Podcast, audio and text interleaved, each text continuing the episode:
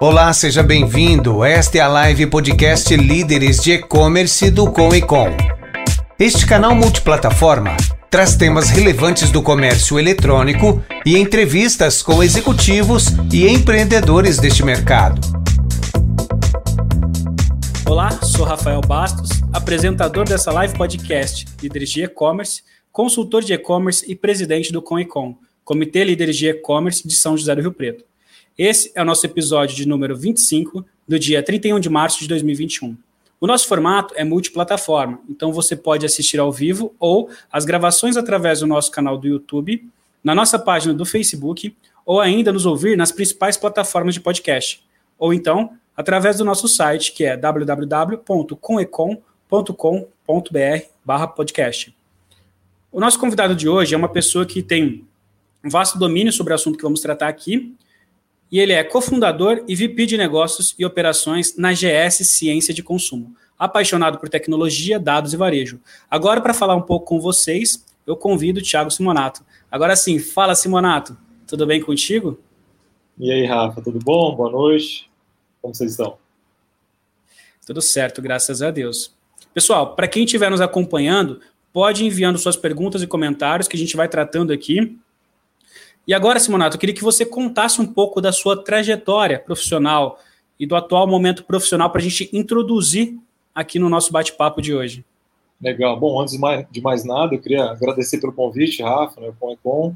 É dizer que é uma honra estar contribuindo com vocês aí, com né, essa, a minha história né, e alguma experiência que eu tenho para compartilhar. Então, estamos juntos e vamos seguir. É, bom, em relação à trajetória né, pessoal e depois como a gente se juntou. Cara, eu, eu, eu, eu nasci e vivi né, no interior de São Paulo, né, no Pontal do Paranapanema, né, se a gente pegar o estado de São Paulo, Biquinho, a última cidade lá é Rosana, né, município Rosana, penúltima Porto Primavera, então minha infância toda foi lá, um cara relativamente tranquilo, mas também relativamente irrequieto, né, e teve uma oportunidade onde imagine um local bem distante, né? Pontal do Paranapanema, então um local onde a gente não tinha muitas facilidades. É, meu pai trabalhava, né, na, na, na construção né, da usina hidrelétrica de lá. É, e, e, como eu te falei, lá a gente não tinha acesso a muitas coisas. E em um determinado momento, né, chegou lá no município uma escola de computação, né, algo super novo. E eu vidrei, cara, naquele negócio. Eu lembro que eu estava no colégio e, o pessoal dessa, dessa escola foi lá fazer divulgação e, e eles fizeram sorteio de vouchers né, na ocasião para algumas pessoas da, da escola. Eu louco para ganhar, não ganhei. Né, e chegando em casa eu fiquei é, muito ali na cola dos meus pais para me colocar lá. Né, e aí eles nem sabiam que era o começo de tudo e da empreitada, né, essa, esse desejo prontamente, né, e dentro das limitações que a gente tinha, eles me, me colocaram na escola, é, comecei a, a entender, conhecer um pouco mais esse mundo aí da tecnologia, né?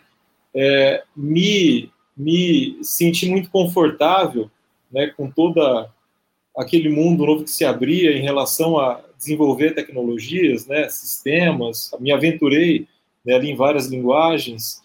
Acabei também participando e ajudando ali como monitor daquela escola, até porque eu queria muito viver aquilo né? não tinha também equipamento em casa, era, era proibitivo na ocasião o preço de um, de um computador, né? então eu, eu, queria cada vez mais estar ali, né? e isso foi, foi enraizando em mim, né? esse gosto, esse desejo, e, e depois com a, com a aposentadoria do meu pai, né? ele aposentou relativamente novo, a gente veio para uma cidade um pouco mais não tão afastada, né, mas no, ainda no interior de, do estado de São Paulo, mais próximo a, a um centro né, maior, um grande centro, que é São José do Rio Preto, que é onde inclusive eu resido hoje, né, e lá foi onde é, eu fiz né, faculdade na área né, de computação, a partir daí também passei a, a buscar novos conhecimentos, né, fiz pós-graduação na Federal de São Carlos na área de geoprocessamento, e aí né, tudo foi, foi acontecendo. Mas é, é bacana que, inclusive,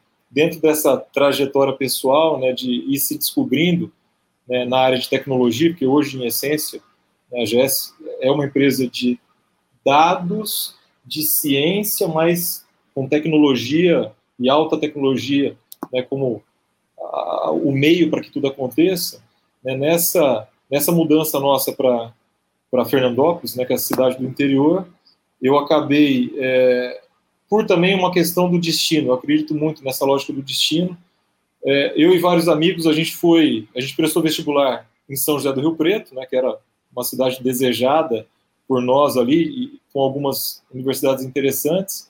A gente prestou o vestibular e, e eu lembro que ali eu tive uma, uma questão bem interessante, né? É, salvo engano, eu passei em quarto lugar né, na, no processo seletivo do curso. Meus amigos também passaram né, em outras posições, então estava tudo certo ali para a gente começar essa vida acadêmica, né, morar fora da casa dos pais e tudo mais. E eu lembro quando meu pai veio né, para Rio Preto para buscar essa questão de, de, fazer a matrícula, né, entender como tudo isso ia funcionar, eu lembro que no final da tarde ele chegou em casa e me chamou e falou, cara, vamos conversar, né? a gente precisa conversar um pouquinho. Basicamente, a hora que a gente foi olhar o todo, né, valor de curso, matrícula, né, hospedagem, todo o resto que a gente sabe que se exige quando né, uma pessoa está fora de casa estudando, ele falou, eu não vou, a gente não consegue entrar nisso, eu não vou gerar essa expectativa errada em você, pode ser que a gente comece, seis meses depois a gente não consiga né, suportar isso, então, infelizmente, não dá. Né? Vamos, faz cursinho, vamos tentar alguma coisa mais próxima, e eu falo que é destino porque eu voltei meu olhar para o cursinho, né, estudei um bom tanto ali, um semestre, e depois, na própria cidade que eu residia, que é Fernandópolis, abriu né, um curso de tecnologia, é tecnólogo em processamento de dados, e aí, cara, eu falei, meu, vou abraçar, vou participar dessa, desse curso aqui, e acabei né, cursando, né, lá na cidade, lá em Fernandópolis, a primeira turma de tecnólogo em processamento de dados. É, por que, que eu falo foi destino? Né? Porque foi na faculdade, né, no curso de tecnologia em processamento de dados, que eu conheci, que eu conheci quem hoje é meu sócio, que é o Fernando de Bosch. Né? O Fernando chegou, salvo engano, no segundo ou terceiro semestre do curso, né, para apoiar lá essa, essa jornada de, de, de, de formação né, da turma. É, e aí a gente teve uma, uma, uma, conexão muito bacana. Né? A gente, putz, gostava muito né, da disciplina com a qual ele, ele, ele veio a lecionar, que era linguagens e técnicas de programação. Né? Eu, eu já me desempenhava bem nessa lógica de programação, então passei a ajudá-lo. E dali, cara, veio uma super amizade. Ele até brinca. Como eu já tinha um certo conhecimento, eu, eu queria tentar acelerar sempre mais né, essa, essa curva de aprendizado. Eu, ele comenta né, que na primeira aula eu acabei fazendo uma pergunta para ele que teoricamente seria o que ele apresentaria na última aula. Ele olhou e falou: Puta, esse cara, né, ele quer me, me, me enroscar aqui, né, ele quer tirar eu de uma zona de conforto. E pelo contrário, né, eu só queria é, entender um pouco mais de algo né, que para mim, sim, seria avançado, mas. E aí ele, ele sabiamente falou: Meu, deixa eu trazer esse cara para o meu lado, passou a, a, a me considerar né, como monitor de disciplina comecei a construir materiais com ele, cara, e aí começou uma amizade, uma conexão muito forte que hoje né, culminou com outras coisas mais, dentre elas a sociedade, né, e é um pouco do que a gente vai, imagino, falar mais à frente também. Então, família super simples, né, meu pai, uma vez que ele, que ele aposentou, é, ele comprou uma pequena propriedade rural que tem até hoje, então eles, eles vivem né, desse, dessa propriedade rural e estamos aí. Né? Acho que é uma história bacana e, sem dúvida alguma, muito a ser escrito ainda. Legal, bacana. É, e aí você acabou contando um pouco, né, como que foi teu encontro com a área de atuação, o interesse pela área que, que vocês atuam hoje, é o teu encontro também com, com o seu Fernando, o, o seu sócio Gibote, né? É, e como que foi essa questão da concepção da GS? E como que surgiu o estalo, vamos montar a GS? Como que surge o embrião da GS, que pelo pouco que eu conheço, eu sei que não é, foi bem o que é hoje, né? Ela foi tomando corpo. Exatamente. Foi é, fatídico também, né? acho que coisa do destino. Nessa, nessa lógica né, da gente ter se conhecido na, na academia, né, nesse curso que eu, que eu fazia, de graduação, a gente falava muito. Eu lembro que a gente terminava a aula 11, 11 alguma coisa, né, a gente ficava até meia-noite, meia-noite e meia ali, conversando, cara, da vida, né, de oportunidades. E em algum momento a gente chegou a aventar, né, sem, sem, aquela, sabe aquela história de pensando alto, mesmo sonho grande, meu, um dia a gente podia ter alguma coisa, sem saber o que era, né, mas sinergia tão grande, vamos fazer alguma coisa juntos. É, e a partir do momento que eu me formei, e aí sim eu me mudei para São José do Rio Preto, e inclusive também né, comecei o meu minha pós-graduação em geoprocessamento, foi onde a gente começou a, a, a desenvolver né, ali, de forma bem embrionária, o nosso negócio. Né, num primeiro momento, nessa, nessa, nesse desejo de fazer algo em conjunto, né, o Fernando, além de dar aula, era, era não, era, não ocasião sim, né, um consultor independente. Eu lembro que ele falou, cara, eu também tinha meu emprego num colégio, na área de tecnologia, mas desenvolvia coisas né, sob demanda, sites, né, sistemas. E eu lembro que o Fernando falou, cara, você está aqui em Rio Preto, inclusive ele, né, que proporcionou essa vinda minha para Rio Preto, ele falou, a gente precisa agora juntar forças, né? Vamos pegar o que eu tenho de consultoria, vamos pegar o que você tem né, de projeto de desenvolvimento e a partir daqui a gente começa um negócio novo, é tudo que entrar está né, tá dentro desse contexto e foi o começo de tudo. A gente não começou como uma empresa, né, longe de ser uma empresa de ciência do consumo, dados e inteligência para o varejo como é hoje. A gente começou como uma pequena fábrica de software, né, naquele contexto onde eu desenvolvia, né, eu brinco que eu era, era tá, um exímio garoto de programa, eu codificava muito bem, gostava muito de desenvolver né, sistemas e tecnologias, e o Fernando, um, um cara de negócios nato. Né, então, ele trazia as demandas dos negócios, eu desenvolvia, e a gente começou, eu e ele, todo o negócio assim, eram duas pessoas e um site. Né, a gente começou entre aspas, digitalizado ali, contando com o site para ser a nossa, nossa vitrine na ocasião. É, essa, essa jornada como um, um uma empresa que desenvolvia sob demanda, foi escalando, né, a gente foi trazendo novas pessoas em função das demandas que a gente veio absorvendo, e aí tem um, um marco interessante que é, a gente é, entrou num certame, né, numa licitação para ser fornecedor de tecnologia, fábrica de software, para a Caixa Econômica Federal. Né? Aí tem um ponto que é interessante, você pode até pensar, pô, esses caras são loucos, né? desenvolviam coisas pequenas sob demanda, vai entrar num certame para participar de, de, um, né, de uma fábrica, ou ser a fábrica, né, que de fato era uma Caixa Econômica Federal. Cara, sim, é, o que a gente nunca teve foi limitação, né? sempre esse desejo de crescer, esse desejo de evoluir, e a gente nunca teve receio nenhum né, de, de encarar grandes desafios. Então, eu entendo que a Caixa naquela ocasião foi, porque a gente levou aquele certame, a gente ganhou né, aquela licitação, aquele pregão, e a gente foi para uma, uma, um contrato onde a gente estruturou todo o time, começou a desenvolver usando metodologia de desenvolvimento de software, uma série de papéis né, que a gente até então não tinha, mas a gente passou a ter, que eram exigidos ali dentro de um ciclo de desenvolvimento. E por que, foi bacana isso? Né? Primeiro, trabalhar com um player nacional, segmento bancário, uma série de dificuldades e até restrições, né? Cara, coisas ligadas à escala do que a gente tinha que fazer, é, disponibilidade, né? É, muito usuário, muito dado, né? A, a, a, escala era inimaginável frente ao que a gente estava acostumado a fazer, mas de novo, a gente conseguiu montar um time muito robusto, né? Para que tudo isso fosse entregue. E eu até brinco, né? A gente trabalhava, tinha uma pessoa que trabalhava com a gente falava, ó, eles mandam a gente sambar num quadradinho desse tamanho, porque por mais que era um grande player nacional no segmento, uma série de restrições. Né? Então, eu inclusive percebo que a gente acaba crescendo muito quando a gente vive num ambiente de restrição, né?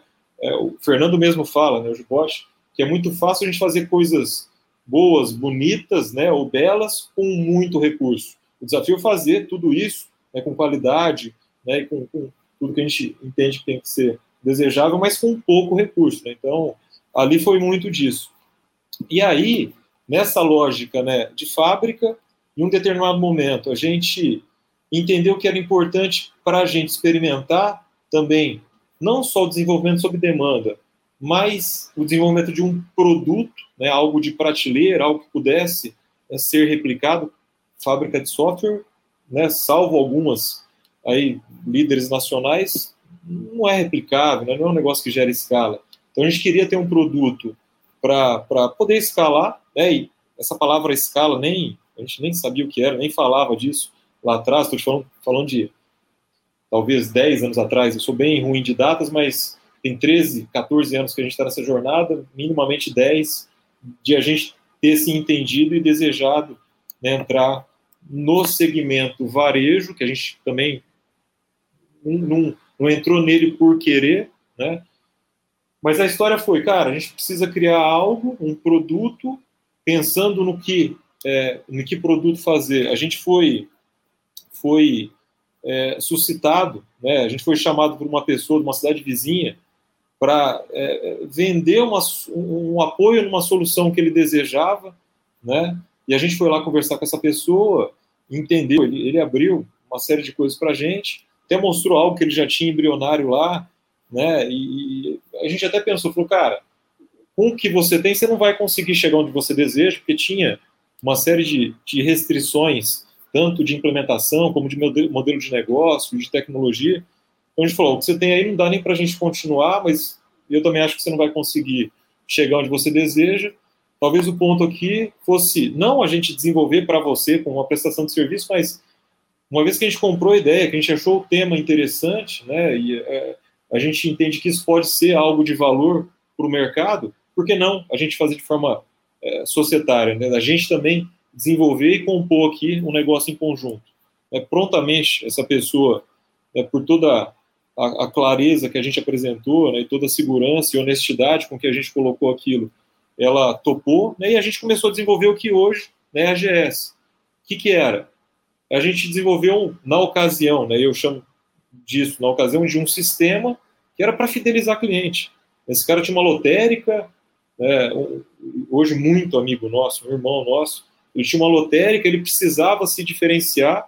Que diferencial que uma lotérica tem? Todas vendem a mesma coisa, todos, né? então ele criou né, na cabeça dele uma lógica para poder conhecer quem eram né, os seus clientes, poder premiar, né, gerar alguma recompensa para os caras que mais consumiam, mais frequentavam, ou né, então alavancas, né, hoje tá, a gente tem isso muito bem definido, mas é, é, na cabeça dele ele precisava premiar essas pessoas para que elas voltassem, para que ele conseguisse né, alavancar seu negócio, e lá nasceu né, o nosso sistema de fidelidade de clientes pô, legal, testou, ajustamos o que precisava, fomos a mercado e aí, com né, a saída, a gente começou a, a perceber e entender outras coisas mais né, do segmento. Então, eu falo que foi um começo muito empírico, né, a gente veio aprendendo ao longo do tempo e hoje não, hoje a gente se debruça no tema. Então, o que, que é o nosso negócio hoje?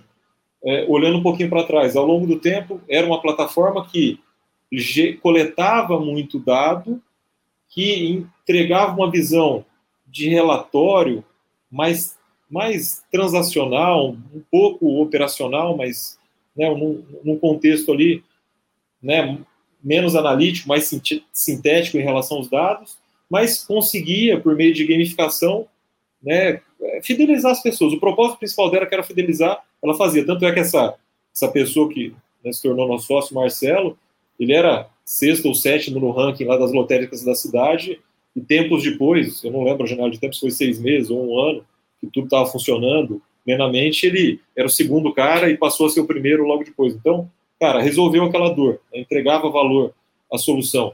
E, em paralelo, a gente começou a levar ela ao mercado, entender onde tinha aderência, né, o como que a gente é, é, é ia levar isso.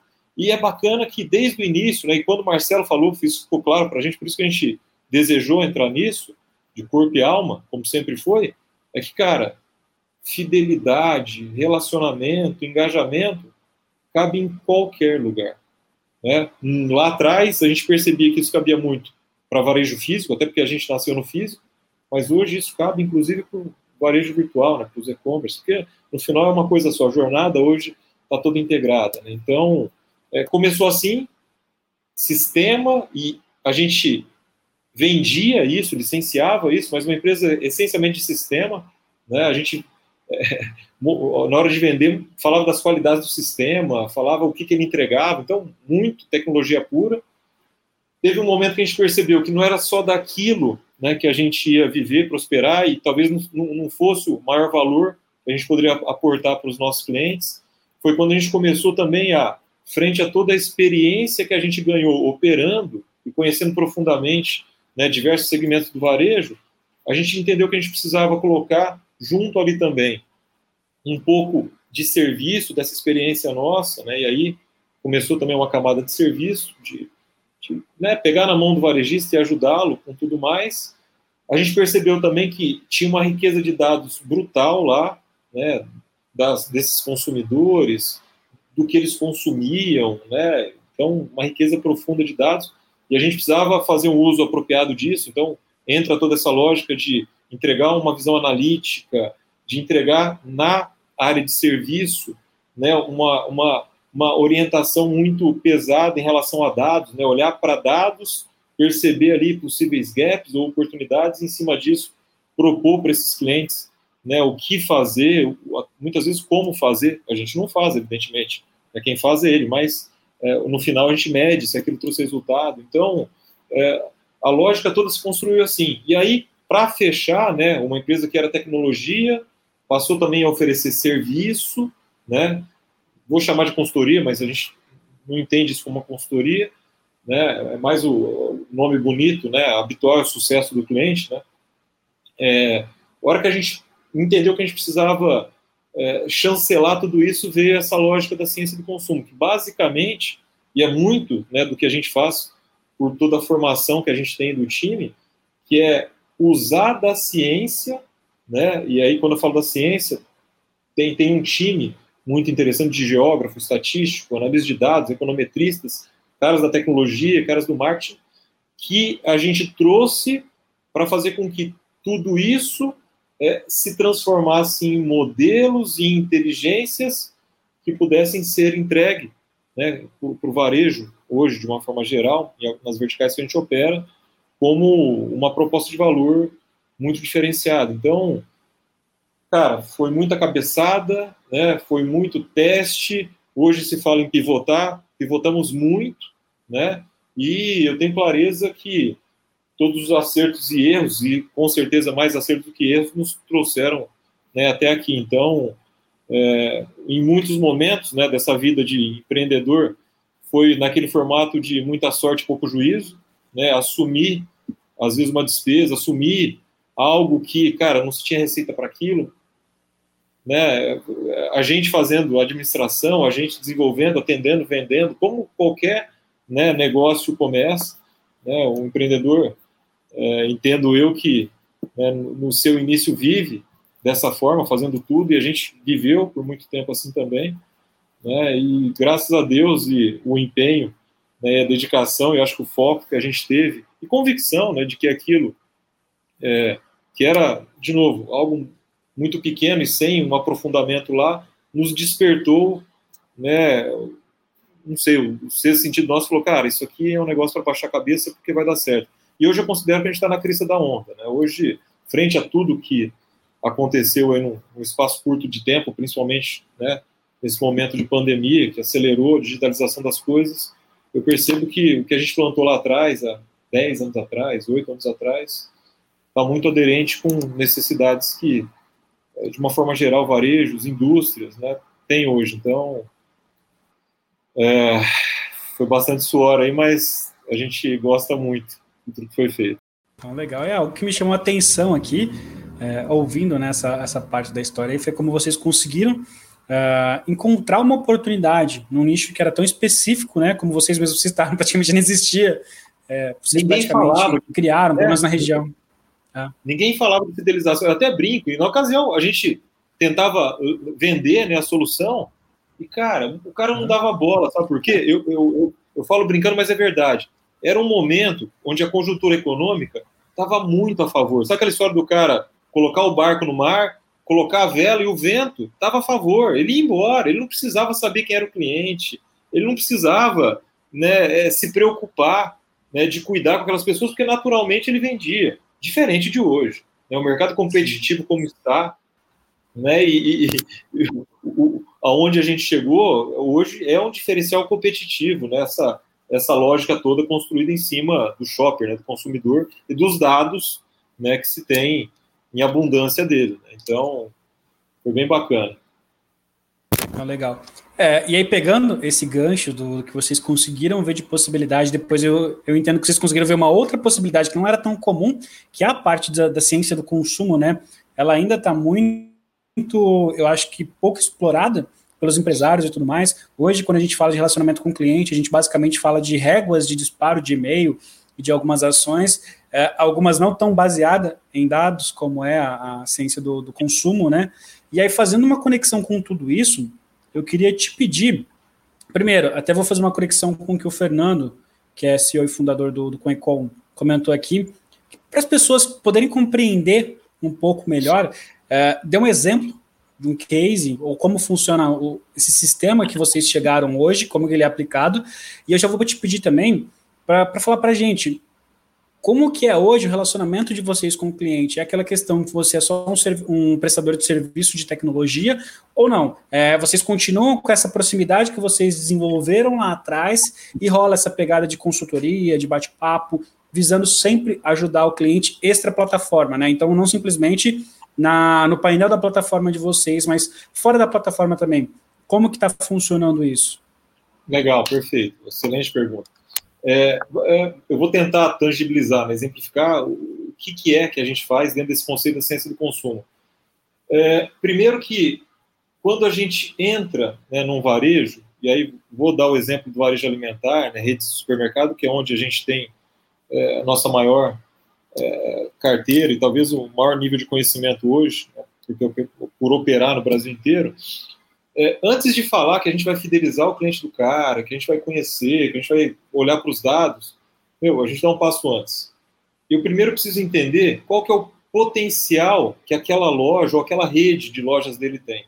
E aí já começa parte da ciência. Né? Pra você ter uma ideia, só com o endereço de cada loja, né, endereço de cada uma, a gente tem uma metodologia né, e um produto, um serviço vai analítico de dados são dados públicos, dados oficiais que a gente tem aí, BGE, POF, PNUD, CAGED. Então, a gente tem todos esses dados hoje estruturados e em cima deles, que isoladamente não tem muito o que fazer, mas uma vez conectados e uma vez com uma metodologia, né, com um algoritmo colocado em cima, eu consigo, sabendo só o endereço de cada uma dessas lojas desses nossos clientes, falar para ele o quanto ele deveria faturar naquela loja.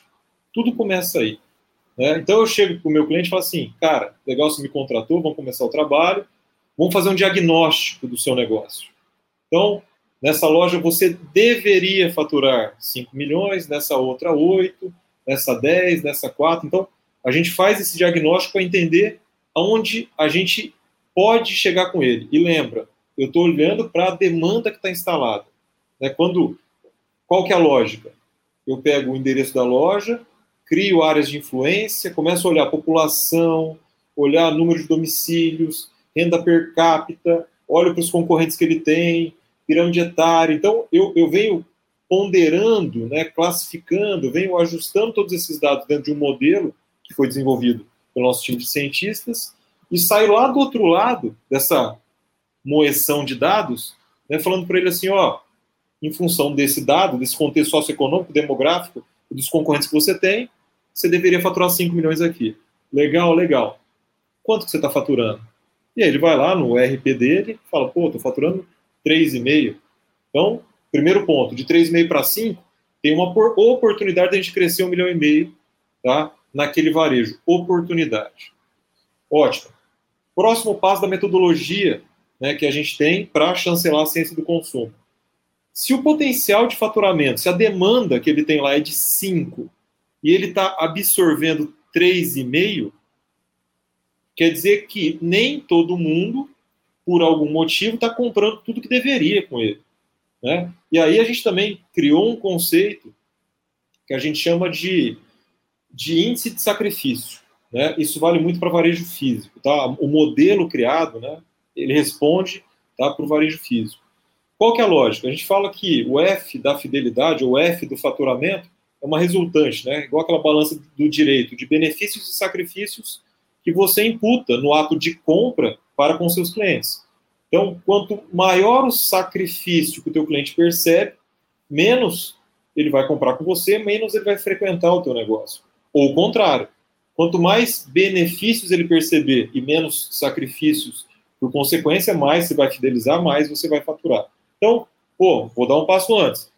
Potencial de 5, faturando 3,5. Evidentemente tem sacrifício, porque se ele tivesse faturando 4,5, 4,800, estava tudo certo. Mas não, tem um gap muito grande. Então, vamos entender quais são essas frições, quais são essas barreiras. A gente coleta uma série de dados dentro da loja, no entorno da loja, tá? E a gente começa a descobrir algumas frições. No alimentar é muito comum, às vezes acontece de, por exemplo, dos 5 milhões que o cara tinha que faturar e está faturando 3,5, ele deveria estar tá performando 1 milhão em açougue e no açougue ele está faturando puta, 500 pau. A hora que a gente entra dentro do ponto de venda dele para coletar alguns dados para esse modelo de sacrifício, eu percebo que, por exemplo, na categoria açougue, no departamento açougue, ele tem problema de fila, atendimento, precificação de produtos, exposição de produto em gôndola e, pasmem, mau cheiro no açougue. Você concorda que ninguém em sã consciência vai se sujeitar a esse monte de sacrifício para consumir ali? Ou, se sujeitar, vai ser o mínimo de pessoas possíveis? Então, a gente mostra também, dentro desse diagnóstico, todas as barreiras que esse ponto de venda físico está imputando para a jornada de consumo daquele cliente o varejista resolve tudo aquilo, e aí tem um trabalho de gestão e operacional considerável. E aí, uma vez resolvido isso, a gente está ok para colocar a plataforma, e aí a gente está falando de uma plataforma que é assemelhada, né, é um CRM, para a gente começar a coletar dados de quem são os clientes, analisar esses dados e, uma vez com uma massa crítica considerável, eu começar a perceber que, por exemplo, aí vamos voltar no exemplo do açougue. Ele estava faturando meio milhão, potencial de um milhão. Tem histórico de dados. Eu começo a perceber, por exemplo, que tem várias pessoas que estão comprando no açougue dele, mas não estão comprando tudo que poderiam. É o que a gente chama de share of wallet, né? Não está gastando tudo que ela poderia frente, né? A composição familiar, o household, né? Daquela, daquele domicílio nessa categoria, nesse departamento açougue. Ou a gente percebe que tem outras pessoas mais que são assíduos frequentadores e consumidores daquele supermercado, pô, mas que não compram nada no açougue dele. Né? E tem um volume lá considerável de pessoas. Então, a não ser que todas elas sejam vegetarianos e veganos, e não é o caso, cara, elas estão comprando em outro lugar. Talvez, muito provavelmente, pelo aquele sacrifício que a gente percebeu, mas que já foram sanados. Então, a gente olha para esses clusters, né, para esses agrupamentos de pessoas, os que estão consumindo, mas não tudo, e a gente cria uma estratégia né, de ativação, de comunicação, de conteúdo, às vezes de desconto, né, ofertas, descontos para essas pessoas poderem gastar mais, e para aqueles outros que, por algum motivo, não consomem lá, tem toda uma outra lógica, uma outra estratégia também de comunicação, ativação. Né? A gente precisa tocar esse cara com algo que faça ele vir né, experimentar uma primeira vez, se encantar com todo o operacional da loja, e a partir daí né, a gente manter ele no radar, né, uma vez que ele está tagueado, para fazer com que ele acelere esse consumo. Então, a lógica toda da ciência, ela, ela, ela, ela, ela se cruza com essa metodologia de, para a gente é indivisível, saber até onde dá para ir, que é o potencial, entender onde a gente tem frição e resolver, porque entenda, se eu tentasse acelerar consumo, a exemplo no açougue desse cara, antes dele resolver os problemas, eu ia estar potencializando uma, uma, literalmente uma desgraça lá, né? Eu ia acelerar uma série de problemas, outros mais que ele poderia ter. Então, é, o diagnóstico é muito importante. Então, diagnóstico resolve problema, entende onde dá para ir, começa uma lógica de coletando dados e apropriando desses dados para criar estratégias, ações, né, insights acionáveis, para que uma vez feito a gente, inclusive, é, possa medir. E o bacana é que mesmo no offline, né, numa loja física, a gente tem tecnologia para saber se aquela pessoa que recebeu um estímulo, um estímulo, se ela foi, se ela visitou, se ela frequentou, se ela inclusive consumiu aquilo, né, a qual ela recebeu estímulo. Então, é, é, eu, eu né, sou suspeito para falar, mas cara, é uma é uma jornada muito interessante que a gente faz. É um, é um negócio que estimula muito e assim é muito racional. A lógica da ciência é essa, né? O que a gente faz é metodológico, é cientificamente provado e entrega valor no final. Né? Evidentemente, pode ser que algo que foi sugerido como ação não traga o resultado esperado, mas o bacana de ter tudo isso na tecnologia né, e estar tá nesse mundo digitalizado é que, uma vez feito aquilo, segundos depois a gente consegue saber se aquilo está surtindo efeito. E se não tiver, dentro de uma janela de tempo adequada, cara, a gente aperta o parafuso para outro lado, aperta um pouco mais o parafuso e muda aquela estratégia. Legal de ter toda essa orientação a dados, né, e dados disponíveis, e, e algo, né, uma plataforma que dê suporte é, facilitado a essas mudanças, é que a gente consegue mudar o jogo, inclusive no varejo físico, de uma forma considerável. No digital nem se fala. Né? O digital já nasceu com essas facilidades, né? então é bacana trabalhar nesse contexto. É, ou seja, vai muito além de uma contratação de, de ferramenta, né? Às vezes as pessoas acham que é, é, é uma simples contratação de um software que vai te trazer tudo resumido, não. Realmente envolve muitos pontos. E como que é esse jogo de cintura para você lidar com o empresário que às vezes é mais resistente, é um pouco mais restrito, quanto aceitar essas questões que, mesmo tendo dados ali para validar, impactam diretamente no bolso do cara, né? Ele não vai querer assumir, pô, meu açougue tem um cheiro ruim. Não, ele vai falar que, que não é isso, que é outra coisa. Como que, é que vocês lidam com esse tipo de, de bloqueio? É, é, é comum, a gente é, é, comum ainda, né? A gente ter essa, essa lógica do feeling, né? E de novo, ninguém conhece mais aquele negócio do que aquele cara que construiu aquilo do zero também, né? Que opera com suor e lágrimas, né? Aquele negócio, aquele varejo. Então, o cara conhece muito daquilo mas a gente se coloca como né, pessoas, né, como uma empresa que é, traz uma, um, um novo olhar para ele, muitas vezes um olhar até para reafirmar aquelas percepções, né, aquele, aquele instinto, né, aquele feeling que ele tem. Porque, de novo, contra dados, cara, não existe argumentos. Né? Então, já aconteceu casos de a gente, por exemplo, é, ir lá e falar para o cara, meu, você deveria faturar 5 milhões. O cara, não. Cara, isso aqui é um negócio de 3,5. E a partir do momento que a gente passou a fazer o trabalho metodológico, a gente tem científico, a gente tem, e com alta tecnologia, cara, a gente chegou no 5.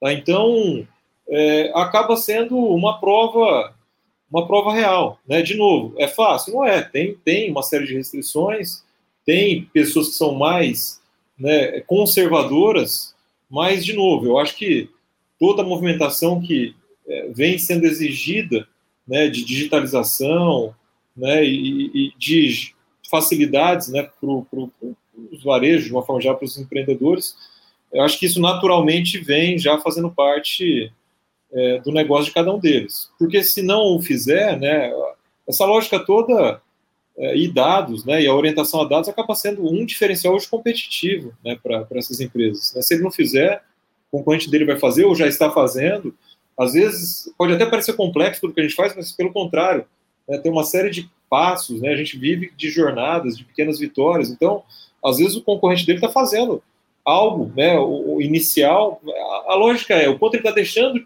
de ganhar por não fazer, né, e não o quanto ele vai gastar fazendo aquilo. Acho que tem que ter uma, uma inversão de papéis e é isso que, que a gente né, busca e vem é, trabalhando é, no mercado. Mas você fala, é fácil? Não. Cara, lá atrás, 10 anos atrás, eu falava que a gente estava dando murro em ponta de faca, porque o cara não queria, não via necessidade. É, na, na, curva de adoção, eram os caras ultra arrojados que né, é, desejavam e, e, e né, colocavam fé naquilo que a gente estava falando. Hoje eu entendo que o mercado já está muito mais familiarizado com tudo isso. Né? Por isso que eu falo até dessa, dessa loja da gente estar tá na crista da onda e num oceano relativamente azul aí de, de oportunidades. Você e o Gibote, né, são bons exemplos aí de como que mesmo uma empresa ela tendo crescimento, ela consegue se manter uma empresa empreendedora, né? Ela tem um DNA empreendedor que sempre está surgindo novas coisas. E até para quem está nos assistindo aqui, a GS acabou sendo uma das empresas do grupo, né? Então, essa amizade que começou lá no passado, nas aulas que ficavam depois da, das 11, conversando, na verdade, viraram, virou um conjunto de empresas, né? E como que vocês dois, aí eu vou, vou perguntar de você e, e do Gibote, como que vocês estão olhando para o futuro, como que vocês estão vendo os novos horizontes do, do negócio de vocês, de vocês como empresário, sendo que vocês sempre estão buscando inovação e agora a gente tem uma evolução tão constante, tanto de tecnologia, quanto agora no Brasil a gente vem sofrendo bastante com novas implementações de normas e leis. Como que é isso para vocês? Bom, a gente brinca que, cara, o que a gente fez hoje de tecnologia, né, amanhã esse negócio já vai estar desatualizado, vai ter ali um mínimo de depreciação, né, vai ter algo novo. Então, é, é eu falo que nessa inquietude toda que a gente tem, e, e, as pessoas que a gente trouxe são muito parecidas com a gente também, né, no time, é, a gente consegue, a gente consegue evoluir o negócio e manter né, essa, essa lógica de usar o que tem de melhor de tecnologia, evoluir, até porque isso é um diferencial competitivo para a gente também. A tecnologia acaba sendo o principal meio que a gente tem para entregar tudo que a gente faz de forma plena. Né? Então, é, esse ambiente né, de alta tecnologia, ele é complexo, né, exige, exige né, um, investimento considerável em pessoas, né, e na busca né, e no uso do que se tem de melhor, né, e às vezes a gente erra, não tenho dúvida disso, pode ser que a gente coloque né, uma energia considerável em alguma tecnologia que tempos depois a gente percebe que ela não deu a escala que a gente precisava ou não entregou né, uma, uma modelagem econômica né, ou um custo de servir adequado e aí, cara, tem que buscar um outro caminho. Então, de novo, é, a gente vive né, é, reavaliando, né, é, é, um, é um, essa lógica de agir e agir rápido, né, falam do manifesto ágil, para a gente é, é muito interessante. Né? Quanto mais rápido a gente consegue entender e a mercado testar, e se for o caso, né, fazer qualquer ajuste, seja pequeno ou seja considerável, eu acho que a gente tem que estar tá sempre disposto a isso. Né? E né, não dá para deixar longe disso também, Brasil, né, essa lógica toda de mudanças econômicas, né, mudanças aí normativas, é, o, o, o, o, principal que gente, negócio que a gente opera hoje como GS, né, ele nunca, nunca teve uma lógica normativa muito pesada, né, fidelidade, uma hora ou outra aparecia lá uma questão relacionada, ah, o varejista está trabalhando lá com uma recompensa que é um programa de pontos, pô, agora ele não pode expirar esses pontos quando ele quiser, ele vai ter que expirar daqui no mínimo dois anos. Então, coisas pequenas que impactavam muito pouco no dia a dia do nosso negócio, mas mais recentemente a gente viu que é, é, se trouxe, né, e eu acho, eu assino embaixo, se trouxe essa lógica da lei de dados. Né, para mim, a lei de dados veio para separar o joio do trigo em relação a, a né, uma série de coisas que a gente via no mercado, né, de um uso desgovernado e muitas vezes até ilícito em relação a dados. Né, a gente sempre foi muito criterioso, quadrado, né, binário em relação a isso. Né? Cara, o dado é do varejista, a gente tem que garantir segurança dele, a gente tem que garantir disponibilidade, mas uso pleno dele. E no mercado, né, a gente já viu várias coisas muito diferentes disso. Mas a hora que a gente fala, por exemplo, principalmente dessa lei de dados, foi um ponto importante para a gente, porque quando a gente percebeu lei europeia e, cara, sacou que esse negócio ia tocar o mundo inteiro, inclusive o Brasil, a gente já veio tentando descobrir o que, que a gente ia ter que fazer para né, uma vez dado esse, essa nova realidade, que isso não, não, não, influenciasse negativamente o nosso negócio. A verdade é, se a gente não tivesse há 18, 20 meses atrás se movimentado em relação a entrar em compliance com a lei, cara, hoje eu estava fora do mercado. Literalmente eu estava passando né, um aperto considerável. Como, é, de novo, todas as empresas, né, elas precisam se adequar minimamente à lei. Então, a gente sempre tenta olhar né, o que vem pela frente, nos, como você falou, nos negócios que a gente tem, GS é um dos negócios, mas tem ali outros mais. E, e aí, de novo, cara, evolução é constante. A gente não pode. A gente entende que se a gente ficar parado, a gente vai andar de lado, muito provavelmente alguém vai passar por cima da gente. Então, esse dinamismo é acaba sendo essencial. Né? A cabeça não para. Né? 24 por 7 pensando no negócio. Às vezes minha esposa reclama, minha filha reclama, Muitas vezes a gente sai para jantar com as famílias, né? Nós, Fernando, cara, o quebra-gelo na mesa é falar de negócio, né? Às vezes, então é duro, né? A vida de empreendedor é, não dá para a gente baixar a guarda, não dá para a gente né, desconectar, até porque eu acho que é isso que vai oxigenando e vai gerando novas oportunidades, né? Para a gente, para os nossos clientes, para os nossos colaboradores. Então, acho que é muito disso, dessa dessa inquietude, dessa ânsia, né? Em entender para que que lado a gente tem que ir, né? Curto, médio e até longo prazo. Legal, até vou colocar aqui um comentário que o, o Fernando Manzano uh, colocou, né? Ele falou que a sua história, diferente a seu pai abrir o jogo da parte financeira e falou, agora não dá mais, muito parecida com o que aconteceu com ele também. Também chegou, ó, agora não dá mais, você precisa se virar aí. Ele foi, enfrentou e deu tudo certo, né? Então, é aquela questão, é o buscar, ter certeza do que quer e, e conseguir fazer acontecer. Pessoal, a gente está... Tá... Não foi fácil isso. Mas, de novo, cara, era para ser, porque foi por isso, foi por eu não ter vindo aqui, que eu fiquei em Fernandópolis, conheci o Fernando, cara, e tudo isso aconteceu. Então, de novo, eu tento tirar o que tem de bom de algo que naquele contexto era ruim. Pô, eu, eu não, não pude cursar. Né? Foi ruim, mas é algo bom daquilo. Então, foi super positivo. Pessoal, a gente vai encaminhando aqui para o final. Esse é o momento, Simonato, que a gente tem uma, umas perguntas, é um bate-bola rápido aí, tá? E eu te pergunto e você vai me respondendo. Então, é o que a gente Vamos chama lá. de um momento de sabatina aí com vocês, tá? Primeiro, você tem um mentor? Se sim, quem é esse mentor? E quem te inspira e quem te inspirou nessa tua jornada até aqui? Legal, essa tá fácil, né? Bom, sem dúvida alguma. Eu tenho um mentor que foi meu professor, é meu amigo, meu parceiro de negócios, é meu sócio, é meu compadre, né? Hoje, eu, né, nós somos padrinhos de uma filha dele, ele é, ele é esposa e padrinho da Sofia, nossa filha, então é o Fernando, sem dúvida alguma. Né? É um, cara muito diferenciado, um cara humano, sincero, verdadeiro, um desbravador, né? um empreendedor nato, serial, uma experiência de vida muito bacana, muito parecida né? com, com a minha, com a nossa aí, simples, equilibrado emocionalmente, racionalmente, então tá, é ele, ele é o, é o cara que eu devo toda essa construção, tanto pessoal como profissional que eu tive até então. Como em qualquer relação, tem dificuldades, mas, meu, é muito equilibrado, é, a gente se respeita muito. Eu acho que, é, a, a, às vezes a gente não vê isso, né? Tem casos de sociedades que são rompidas, mas graças a Deus tem uma complementariedade, um respeito, reciprocidade muito, muito boa. Então, super alinhados. Legal. É, e você se mostrando tão dinâmico, tão antenado ao que está rolando e o que pode rolar mais para frente, onde que você busca as suas informações do dia a dia? Que tipo de canal você utiliza para se informar?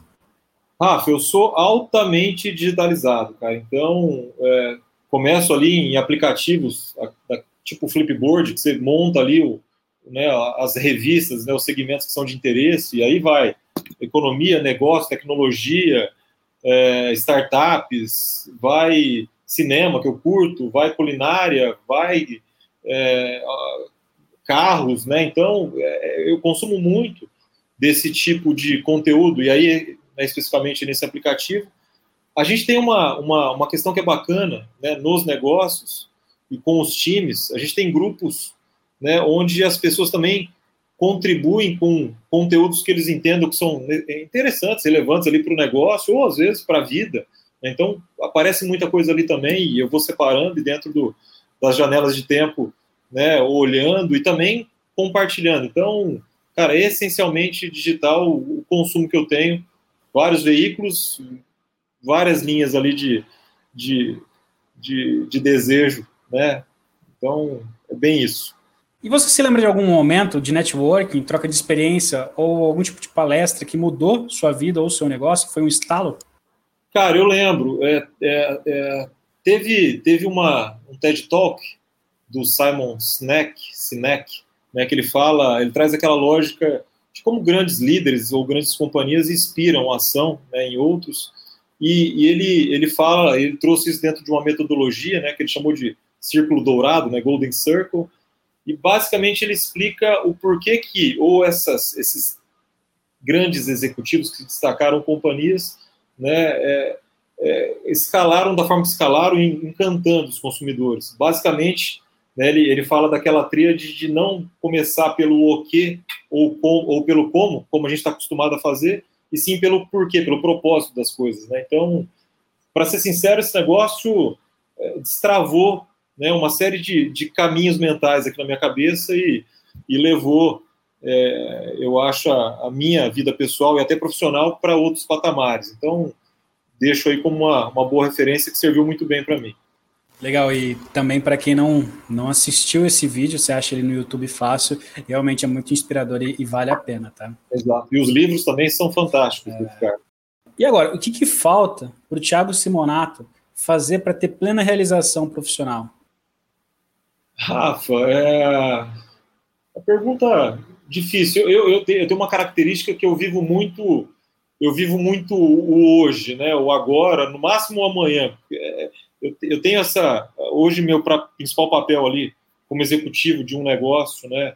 É, é essa, essa cadeira operacional. Então, eu vivo muito isso, né? E não dá para sair numa janela de tempo muito distante. Mas se eu der um passo para trás né, de tudo que a gente construiu e olhar um pouco para o que a gente vem construindo né, dentro da holding, que é outra estrutura que a gente tem, e o que a gente quer para ela, eu acho que como um próximo sonho grande ali, é uma vez que outros mais que em algum momento aconteceram, eu entendo que eles foram contemplados, eu acho que ali é uma escalada né, dessa, dessa holding com outros negócios, né, como os que a gente vem trazendo lá, de forma relevante, né, entregando valor para os nossos clientes e para o varejo nacional de uma forma geral. Então, acho que é muito de fazer com que isso agora se concretize. De novo, trazendo toda a, toda a experiência e as cabeçadas que a gente deu para trás e, tentar ser o mais assertivo possível.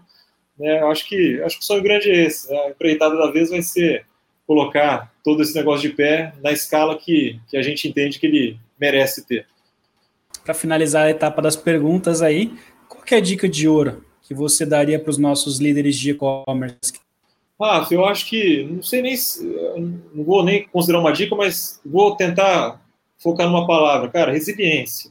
Né? Eu acho que o, o, o ambiente que a gente vive, né, o contexto todo, essas incertezas, o dinamismo, né, muitas vezes, ah, pô, aconteceu uma pandemia agora, mas legal, né, pode até ser que algo deixe de existir, não pela pandemia, mas por uma, uma decisão governamental. Então, eu acho que resiliência, para mim, é uma palavra que é muito importante. A gente precisa ter essa capacidade de é, voltar ou se adaptar facilmente frente a uma adversidade. E a gente vive num ambiente que é, é tem uma escala de adversidades que é brutal, cara. Né? O Brasil não é para amadores, né? Então, eu acho que e, e, o brasileiro ele, ele, eu entendo que naturalmente, né, por tudo que ele passou e passa até então, ele ele tem né, resiliência ali no, no íntimo dele. Talvez falta aflorar, né? Mas eu vejo que resiliência é, um, é algo que faz todo sentido cada vez mais as pessoas buscarem né, e, e trabalharem. Não, sensacional, cara, adorei, adorei o papo, acho que a gente pôde ver um pouco aí, primeiro da história inspiradora, né, que a gente já viu isso algumas vezes, já se repetiu algumas vezes aqui na live podcast, de pessoas que vieram de cidades pequenas, de locais que teriam tudo para falar assim, não, eu não, não consegui porque eu não estava num grande centro, não deu certo por falta de oportunidade. Aqui a gente teve mais um exemplo de que isso não é realidade.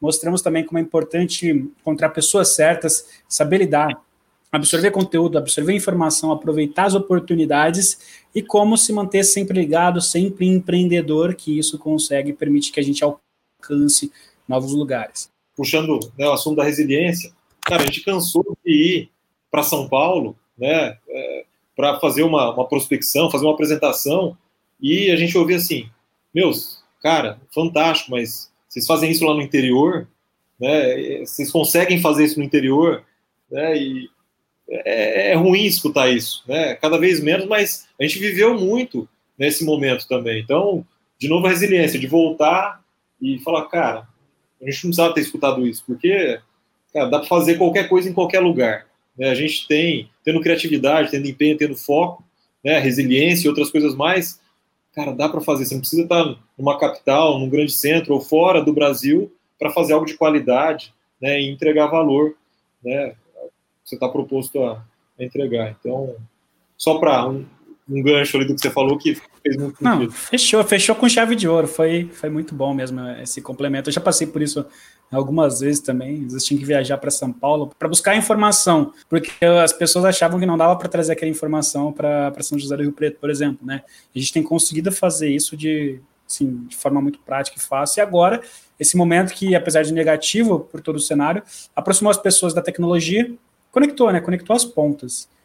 É, pessoal, é com essa fala que, que eu encerro minha participação aqui.